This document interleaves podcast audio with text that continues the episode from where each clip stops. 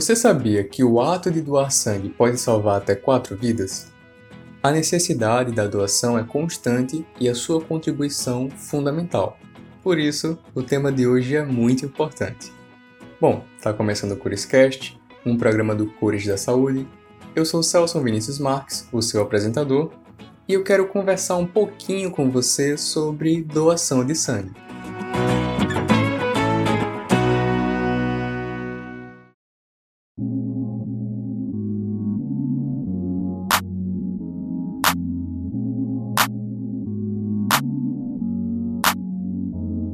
No Brasil, cerca de 1,6% da população doa sangue. Isso quer dizer que 16 a cada mil habitantes são doadores no nosso país. Em Alagoas, esse número é um pouco menor, representando 1,33% da população.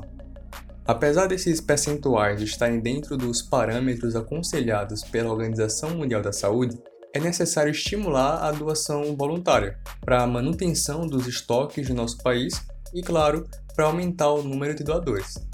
Só que, ao mesmo tempo em que a gente sabe da importância da doação de sangue, existem muitas dúvidas e muitos mitos que cercam esse assunto, criando uma espécie de barreira entre o ato de doar e um possível doador.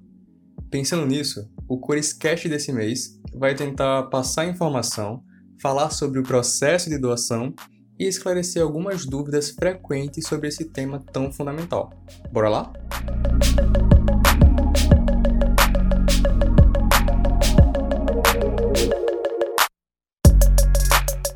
Antes de ir ao Hemocentro, é muito importante que a gente saiba se atende aos critérios básicos para ser doador, até para não ter nenhum imprevisto na hora da doação. Para que uma pessoa possa doar sangue, é preciso que ela tenha idade entre 16 e 69 anos. Porém, menores de 18 anos, ou seja, menores de idade, devem estar acompanhados por um responsável. E idosos só podem doar caso já tenham realizado pelo menos uma doação de sangue antes dos 60 anos. Outro critério é o peso. Não é recomendado que pessoas com menos de 50 quilos doem sangue. Além disso, é importante ter uma boa noite de sono e estar alimentada, mas não ter comido alimentos gordurosos. Por fim, é necessário apresentar um documento oficial de identidade com foto emitido por órgão oficial. Bem simples, né? Ah, e só para não esquecer, o intervalo entre as doações varia entre homens e mulheres, sendo que os homens podem doar com um intervalo de dois meses entre as doações e as mulheres podem doar com um intervalo de três meses. Isso significa que homens podem doar até quatro vezes por ano e mulheres podem doar até três vezes. Dito isso, a gente vai conversar agora sobre as etapas da doação de sangue. Esses procedimentos padrão têm o objetivo de garantir a preparação correta das bolsas de sangue e garantir a segurança de quem irá receber essas bolsas.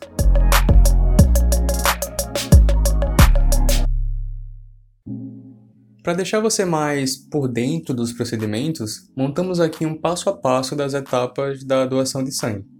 Mas antes de tudo, eu vou reforçar a importância de ter uma boa noite de sono no dia anterior à doação, hidratar-se bem e estar bem alimentado, evitando alimentos gordurosos, como açaí, abacate, leite, manteiga, queijo, entre outros alimentos.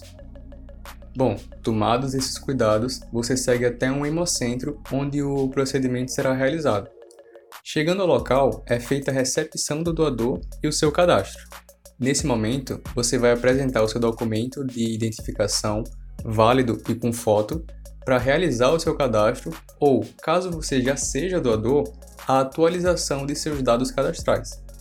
Em seguida, é realizada a etapa da pré-triagem, em que há uma avaliação física em que serão coletadas algumas informações como peso, altura, pressão arterial, pulso, temperatura, e depois é realizado um teste rápido para confirmar se você tem ou não anemia.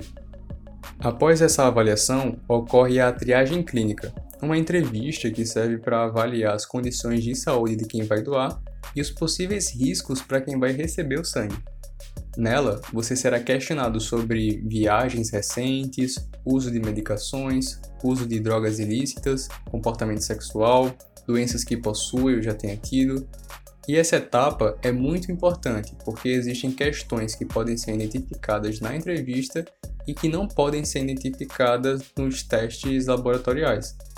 Então é fundamental ressaltar que a entrevista é confidencial e o sigilo absoluto. Por isso, confie no seu entrevistador e seja sincero na hora de responder as perguntas.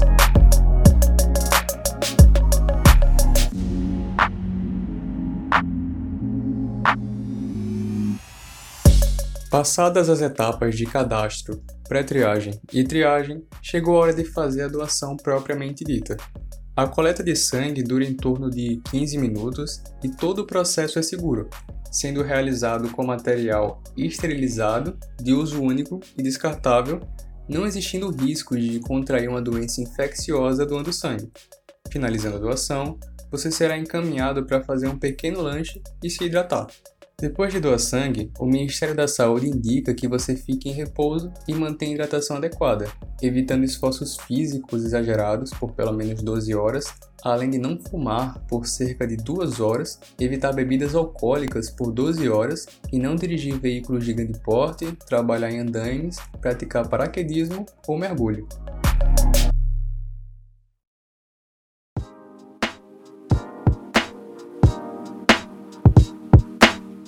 Então já deu para perceber que a doação em si não é um procedimento complicado. Entretanto, alguns impedimentos acabam não sendo mencionados, e quando você realmente chega para doar, descobre que naquele momento não está apto para realizar a doação. Ou então você acha que não pode doar por um determinado motivo, quando na verdade aquilo não o impede. Pensando nisso, eu vou trazer para você algumas das principais dúvidas a fim de que você saiba o que é mito e o que é verdade quando se trata de doar sangue. Um mito muito comum é que quem tem tatuagem não pode doar sangue. Na verdade, pode sim, mas após 12 meses, e esse tempo também é válido para quem fez maquiagem definitiva. Quem tiver colocado piercing, também é indicado esperar 6 meses para realizar a doação, mas caso o piercing esteja na região oral ou genital, o prazo se estende para 12 meses. E quando se trata de brincos, o recomendado é aguardar 3 dias para a doação de sangue, desde que tenham sido colocados com cuidado e a higienização adequada. Uma dúvida muito recorrente é em relação às pessoas hipertensas ou diabéticas. Será que elas podem doar sangue? Pessoas com hipertensão arterial podem sim doar sangue, contanto que utilizem medicamento que não contraindique a doação, Nesse caso, também é adequado entrar em contato com o hemocentro e tirar dúvidas se seu medicamento interfere ou não no processo. É importante ressaltar também que no dia da doação, a pressão arterial será aferida e o candidato só poderá doar se tiver tudo dentro da normalidade. Já as pessoas com diabetes poderão doar se estiverem controlando a doença apenas com alimentação ou hipoglicemiantes orais e não apresentarem alterações vasculares. Porém, diabéticos dependentes de insulina não podem doar, porque eles têm maior probabilidade de apresentar complicações durante a doação de sangue. Mas e se você tiver tomado alguma vacina recentemente? Você pode doar? Nesse caso, é necessário esperar um tempinho a depender da vacina. Para aqueles que foram vacinados contra a Covid-19, por exemplo, o tempo depende de qual foi a vacina. Se for a vacina Coronavac, só podem doar 48 horas após cada dose. Se for a vacina de Oxford, só 7 dias após cada dose. Por isso, é muito importante que o doador leve a carteira de vacinação no dia em que for ao local de doação. Você pode ter outras dúvidas relacionadas à doação de sangue, então é importante que você pesquise mais sobre o assunto. Vá no site do Ministério da Saúde, contate o Hemocentro que você deseja doar. E eu também indico o Instagram do nosso projeto, que tem muito conteúdo lá sobre isso e está bem completo.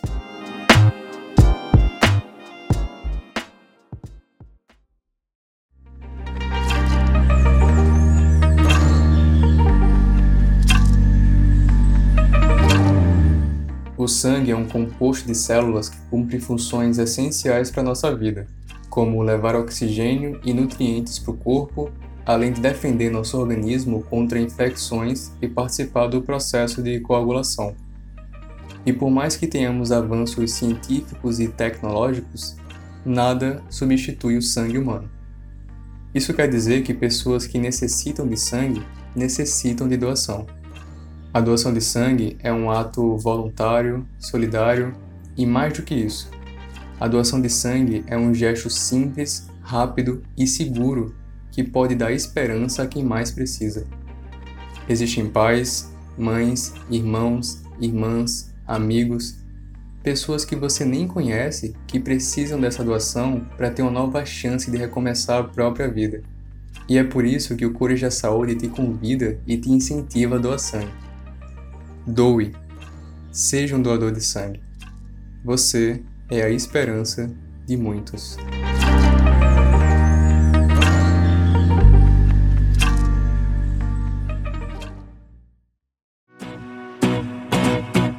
Então é isso, minha gente. Com produção de Amália Daut, Jesse Lopes, Yasmin Caldas, Kila Leão e Celso Marques, chegamos ao fim de mais um Corescast.